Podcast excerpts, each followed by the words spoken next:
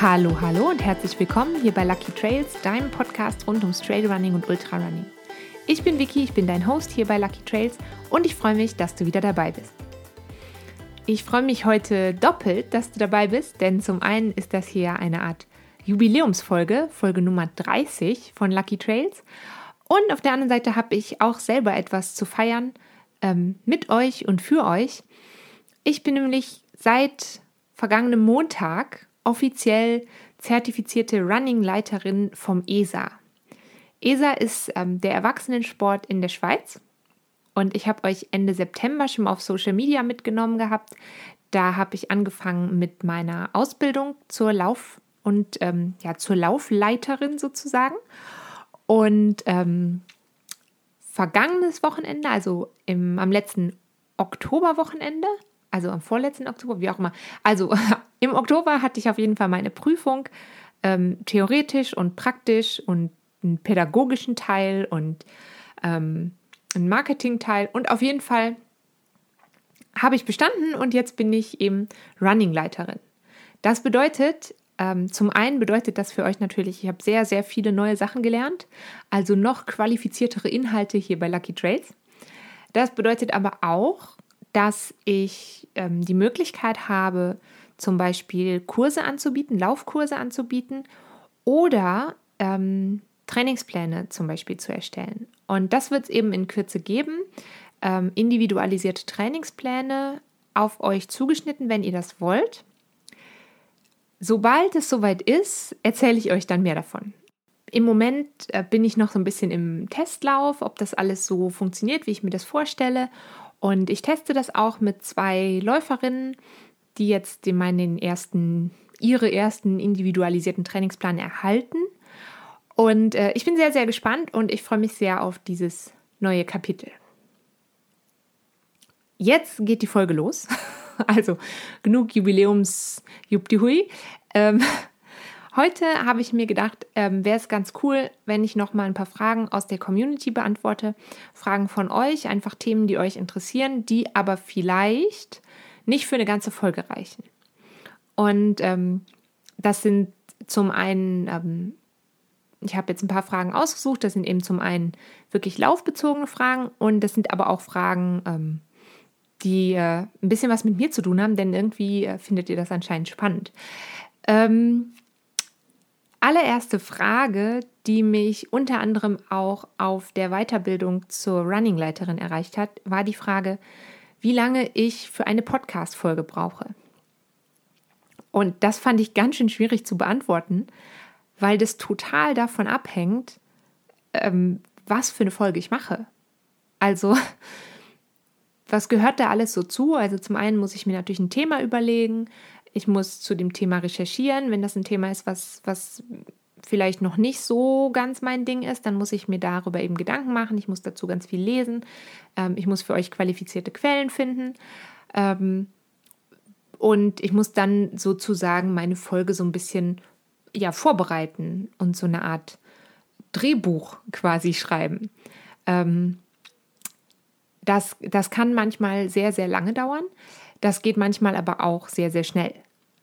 Dann natürlich, wenn ich eine Folge mit einem Gast habe, dann muss ich den Gast suchen oder die Gästin suchen.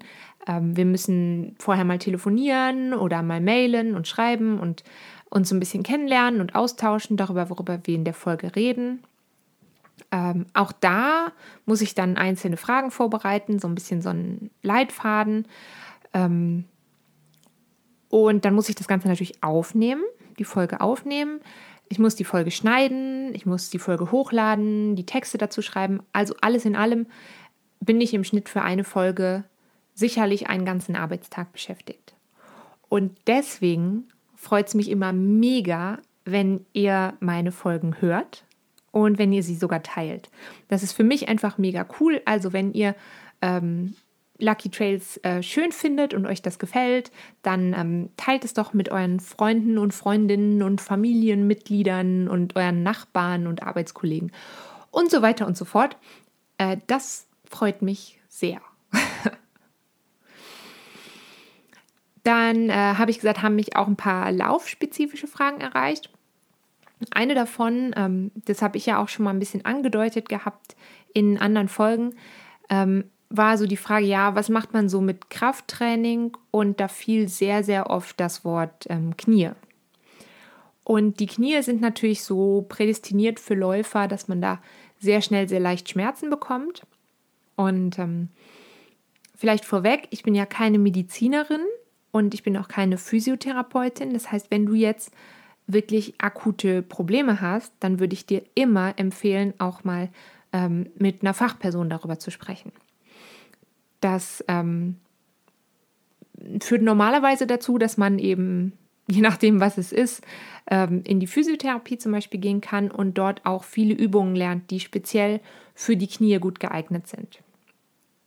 Grundsätzlich würde ich dir halt immer empfehlen, wenn du Probleme hast, Schmerzen hast beim Laufen, ich glaube, das habe ich jetzt wirklich schon ein paar Mal gesagt, niemals laufen, wenn du wirklich akute Schmerzen hast.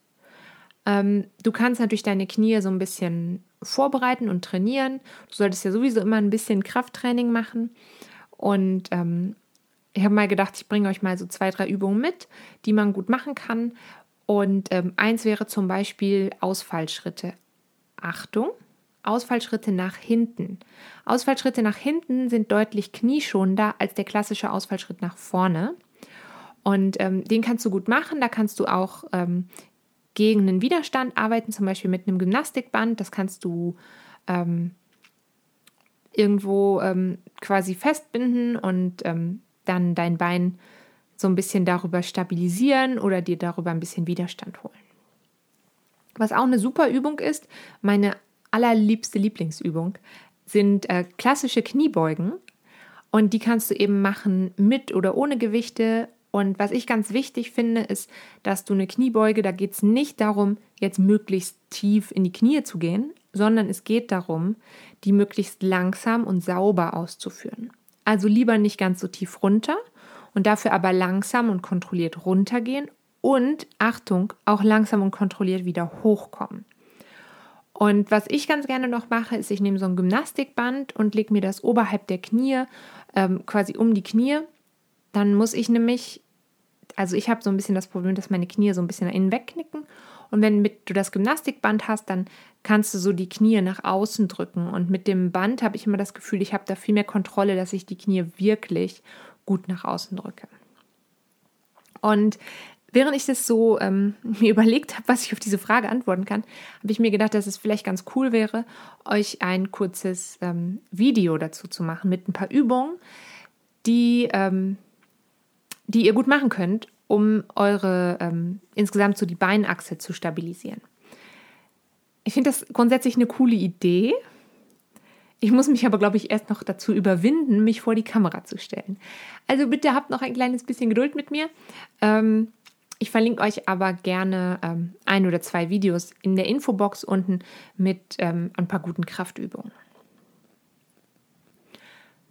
Noch eine Frage zum Thema rund ums Thema Laufen und zu einem Thema, was ich mal angesprochen habe hier in der Folge, war die Frage, wie läuft es so bei dir mit dem Meditieren?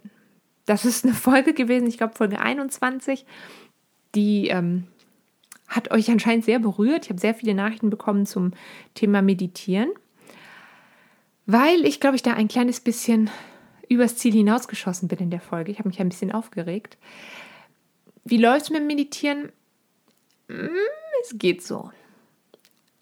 Ich, ich weiß nach wie vor und ich verstehe, dass das eine sehr, sehr viele positive Effekte haben kann und ich würde diese positiven Effekte auch gerne erfahren, aber es fällt mir einfach unheimlich schwer, mich wirklich zu entspannen. Und ich habe ein paar Mal es jetzt geschafft, dass ich mal so fünf bis zehn Minuten, ja, ist immer die Frage, wo fängt Meditieren an? Vielleicht habe ich auch einfach nur ruhig da gesessen und geatmet. Das ist aber auch schon was. Ähm, ja, es läuft nicht so gut, wie ich mir das wünschen würde. Ähm, naja, das äh, ist, glaube ich, alles, was ich zum Thema Meditation gerade sagen könnte. Ich bleibe aber dran, eben weil ich mir ziemlich sicher bin, dass es sehr viele positive Nebeneffekte hat. Und ähm, irgendwann schaffe ich das. Ich weiß aber auch, dass es nichts hilft, mich so unter Druck zu setzen, das unbedingt machen zu wollen. Und deswegen mache ich da ganz vorsichtig. Eine andere Frage, die ihr gestellt habt, und die hat mich sehr gefreut, war, ähm, ihr habt nach Finn und Joma gefragt. Und ähm, vor allem, wie sich Finn eben so entwickelt. Joma ist ja schon ziemlich lange bei mir, die ist jetzt ja vier Jahre schon bei mir und Finn jetzt ungefähr, ähm, äh, ich muss rechnen, ähm, vier, fünf Monate ist er auf jeden Fall erst bei mir und ähm, er entwickelt sich gut.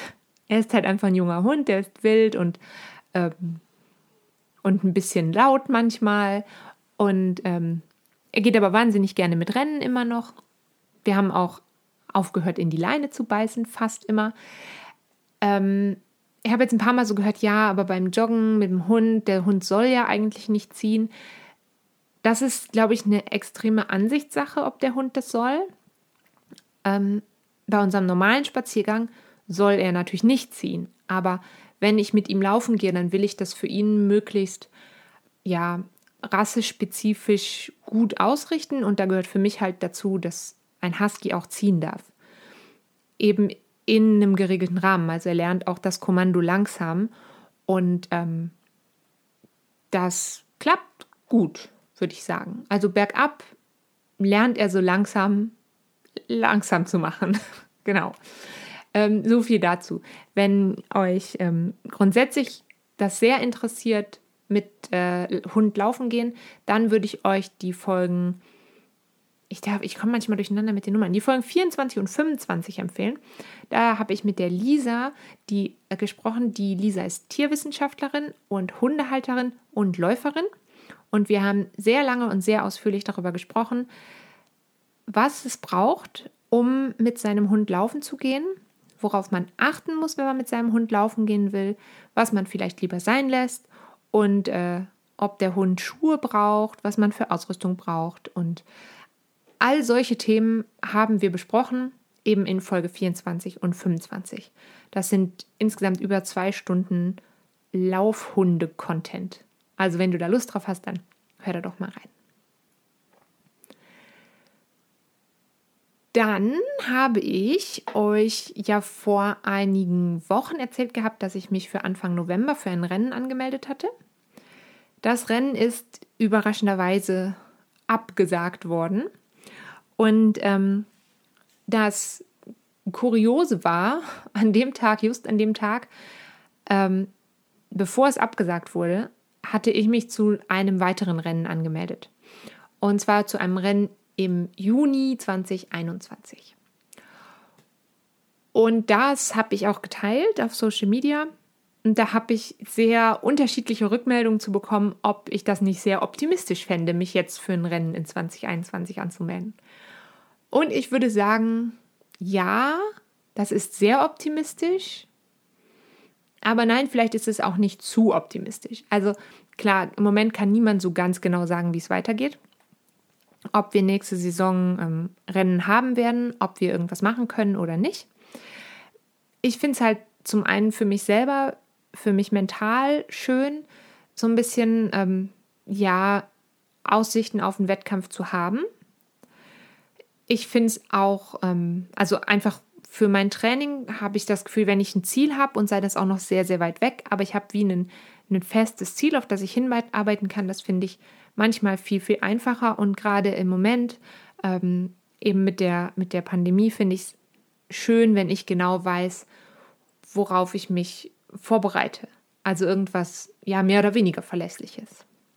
Auf der anderen Seite finde ich es auch sehr, sehr wichtig, ähm, die Wettkampfausrichter so ein bisschen zu unterstützen. Die haben ja alle dieses Jahr sehr, sehr große Verluste gemacht. Ich habe ähm, meine Startgelder waren immer möglich gespendet. Das ist dir überlassen, ob du das auch gemacht hast oder machen möchtest. Ähm, das kommt natürlich auch darauf an, in welcher Situation man sich befindet. Ich habe mich eben entschieden gehabt, die zu spenden äh, weil mir das nicht wehgetan hat und ich so so ein bisschen die Wettkampfausrichter unterstützen konnte.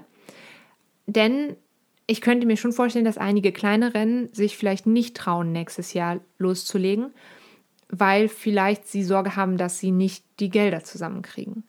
Und da finde ich es halt eigentlich so ein bisschen so, es gibt ja diesen Hashtag Support Your Local Business und ähm, da finde ich halt eigentlich so, ja, Support Your Local Races eigentlich auch eine ganz schöne Idee. einfach ähm, zum, zumindest jetzt ein bisschen den, die Möglichkeit denen zu geben, irgendwas zu planen. Und ähm, ich glaube, dass es schon so ist, dass man bis zum nächsten Sommer sehr weit sein wird, noch mit weiteren Schutzmaßnahmen. Also ich war ja diesen Sommer zum Beispiel an einem Rennen und ähm, ich habe mich bei diesem Rennen sehr wohl gefühlt. Die hatten ein gutes Schutzkonzept und deswegen, ähm, nein, ich glaube nicht, dass es zu optimistisch ist, sondern ich glaube, dass es schon irgendwie richtig ist und ähm, ja, so viel anderes als jetzt nach vorne blicken können wir halt auch nicht. Falls du nicht so lange warten willst, bis ähm, klar ist, ob es wieder Rennen gibt, dann würde ich dir sehr empfehlen, nochmal in Folge 5 reinzuhören. Da habe ich mit dem Daniel gesprochen. Der Daniel ist ähm, der Gründer von Crowdlauf. Und Crowdlauf ist eine Plattform, die ähm, bieten virtuelle Rennen an, inklusive Medaille für deine Medaillenwand. Also wenn du Lust hast, da mal reinzuhören, das ist die Folge 5 mit dem Titel Abgesagt. Ähm, ich schaue gerade auf die Uhr. Ich glaube, das wird schon fast die letzte Frage für heute. Ähm, eine Frage, die ein paar Mal gekommen ist, ist ähm, nochmal zum Thema im Dunkeln laufen. Im Dunkeln laufen, da habe ich, oder im nassen und kalten Laufen, da habe ich auch eine Folge zugemacht. Jetzt lasst mich nicht lügen, welche das war. Gut gerüstet hieß die und das war Folge 26. Und in Folge 26 habe ich so sehr viel darüber geredet, was für eine Hose man anziehen kann und was für Schuhe und dass man sich gut sichtbar machen soll. Und was ich total vergessen habe in meinem ganzen Gequatsche über Laufen im Winter und in der kalten und nassen Jahreszeit, war, dass ich vergessen habe, euch ähm, zu sagen, welche Stirnlampe ich benutze. Und äh, das hole ich jetzt nach. Also ich habe angefangen mit einer ganz, ganz einfachen Stirnlampe von, ähm, Achtung, ich nenne jetzt gleich Marken und Produkte, ähm, von Petzl. Die hatte aber nur 150 Lumen und das war mir dann eindeutig zu wenig. Und jetzt im Moment laufe ich mit einer von LED Lenser. Das ist die MH10. Da muss man aber dazu wissen, dass die hinten kein ähm, rotes Licht am Hinterkopf hat. Also das ist wirklich sehr, sehr klein. Und wenn man so wie ich zum Beispiel einen Zopf hat, einen Pferdeschwanz hat, dann ähm, sieht man das Lämpchen oft nicht. Und deswegen ähm, gibt es bei mir im Haushalt auch noch von Petzl eine Lampe, die Nao Plus. Und die hat eben hinten so ein ganz großes rotes Blinklicht. Das finde ich noch ganz angenehm, weil man eben nicht nur von vorne, sondern auch von hinten gesehen werden sollte. Ich verlinke dir beide Lampen noch unten in der Infobox. Und wenn ich jetzt nicht eine Lampe hätte, die sehr gut funktioniert und die auch völlig in Ordnung ist, ähm, dann wäre mein Traum die neue Eco-Core von Petzl. Die ist nämlich super leicht. Die wiegt nämlich nur 79 Gramm. Ähm, genau, das äh, wäre so mein Wunsch. Aber ich versuche halt auch nicht so ständig tausend neue Produkte zu kaufen. Und ähm, deswegen tut es jetzt erstmal meine Lampe, die ich noch habe. Sicherlich noch für diese und vielleicht sogar auch noch für die nächste Saison. Und dann gucke ich mal, wie es weitergeht. Genau, das, das war es mit meinen Frage-Antwort-Spielchen heute hier. Ich habe dir natürlich auch noch einen Trail-Tipp mitgebracht. Und ähm, dieser Trail-Tipp führt dich in den Naturpark Gantrisch. Das ist in der Nähe von Bern, hier in der Schweiz. Ähm, letzte Woche waren wir ja in Italien unterwegs und jetzt eben wieder in der Schweiz. Und ähm, da fährst du zuerst zum Parkplatz Wasserscheide und dort kann man parken für äh, maximal 5 Franken. Da kann man übrigens auch, ähm, zumindest im Sommer und im Herbst, mit dem Campingwagen übernachten. Ich weiß nicht genau, was es dann kostet, vielleicht 10 Franken oder so. Und da gehst du über, hauptsächlich über Wanderwege auf dieser Route. Also da kannst du auch schön schnell sein, da kannst du aber auch ähm, ganz entspannt laufen. Und da gehst du zuerst auf den Wanderweg Richtung Geggersteg. Da hat es einfach sehr, sehr viele Menschen normalerweise auf dieser Strecke. Ähm, als wir jetzt dort waren, hat es auch extrem viele Familien mit kleinen Kindern gehabt. Und ähm, da muss man einfach so ein bisschen aufpassen, dass man da niemanden umläuft. Aber ich glaube, das machen wir alle schon ganz gut und passen gut auf die anderen auf.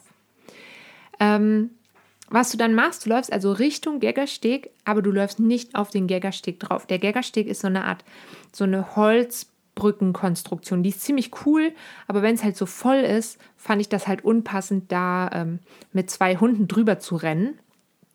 Und deswegen kurz vorm Geggersteg geht es dann ähm, rechts rauf dem Forstweg folgen und dann ähm, über den Panoramaweg am Gipfel Gegger entlang und dann über einen weiteren Gipfel Pfiffe in einem Bogen zurück.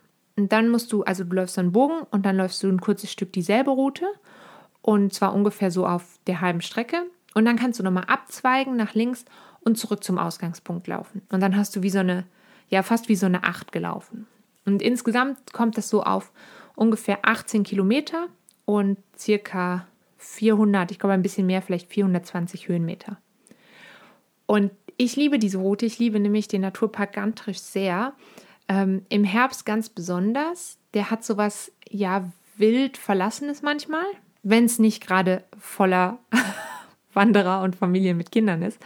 Ähm, aber man hat da so ein bisschen so ein Gefühl von diesen weiten, wilden amerikanischen Nationalparks. Nur halt kleiner. Aber das ist auf jeden Fall äh, wunderschön und deswegen würde ich dir den Trail-Tipp sehr ans Herz legen. Den Trail-Tipp findest du wie immer und wie alle anderen Trail-Tipps auch auf meinem Profil auf Komoot. Da findest du mich unter Lucky Trails, das ist natürlich unten nochmal verlinkt. Oder als Sammlung inklusive ähm, gesammelter Karte auf meiner Webseite lifeisalaluckyback.com slash podcast slash trail minus Tipps mit einem P, weil es die englische Variante ist. Und da findest du dann auch die einzelnen Routen. Jetzt wünsche ich dir auf jeden Fall eine ganz wunderbare Woche. Ich wünsche dir ein äh, hoffentlich goldenes, sonniges Herbstwochenende und wir hören uns dann nächste Woche wieder hier bei Lucky Trails, deinem Podcast rund ums Trailrunning und Ultrarunning. Uh, das klang crazy. Also, auf jeden Fall, ähm, bis bald. Tschüss.